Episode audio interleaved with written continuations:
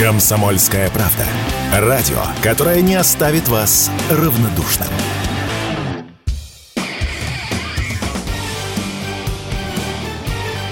Говорит полковник. Нет вопроса, на который не знает ответа Виктор Баранец.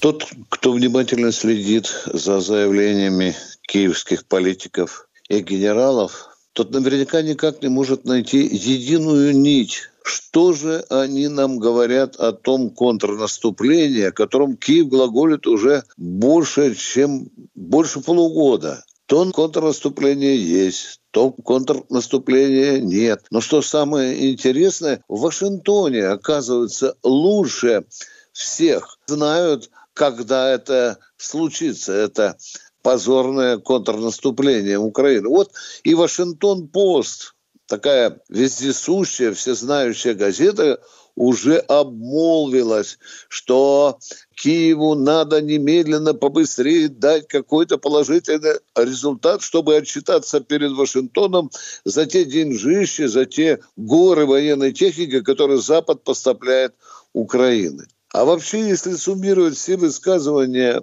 украинских политиков и генералов, то, извините, можно с ума сойти. То они говорят, что наступление начнется зимой, когда подмерзнет грунт. То они говорят, что весной откладывается контрнаступление, потому что земля промокла. То они говорят, что летом, пока после дождей грунт просохнет.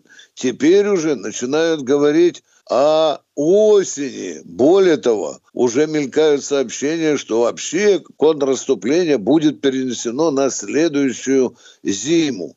Вот и Зеленский буквально на днях дал интервью NBC и тоже порыдал о том, что контрнаступление вообще-то мы начали, но видите ли, русские оказывают ожесточенное сопротивление, нам не хватает сил, чтобы проломить их оборону. И почему же? Да потому же, говорит Зеленский, затевая свою старую песню, что мы не получаем, мы, украинцы, не получаем поддержки с воздуха. Давайте быстрее F-16. Не получится F-16, давайте F-18.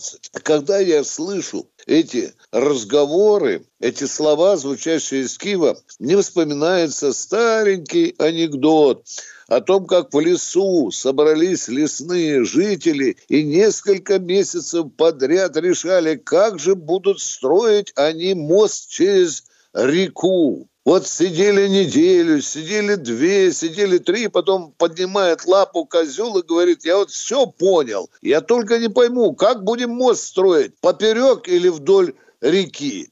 Вот заявление Зеленского мне напоминает заявление вот этого козла который пока еще перед собственной армией народом не определился, когда же начнется это контрнаступление. Ему все время для строительства моста не хватает ни соображения, ни гвоздей, ни досок. Вообще ему ничего не хватает. Тем не менее, мы знаем, что попытка такого мощного наступления, она же в запорожских степях была несколько дней назад, ну, скажем, больше недели. Чем это закончилось, мы знаем. Это закончилось гигантским количеством убитых военнослужащих и горами обгорелой разорванной, подбитой техники.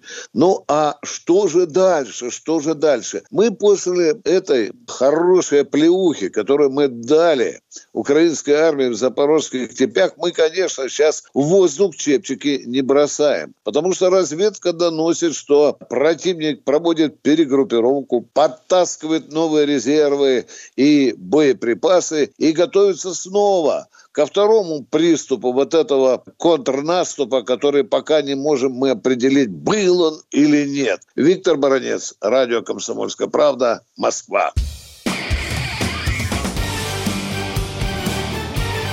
Говорит полковник. Нет вопроса, на который не знает ответа Виктор Баранец.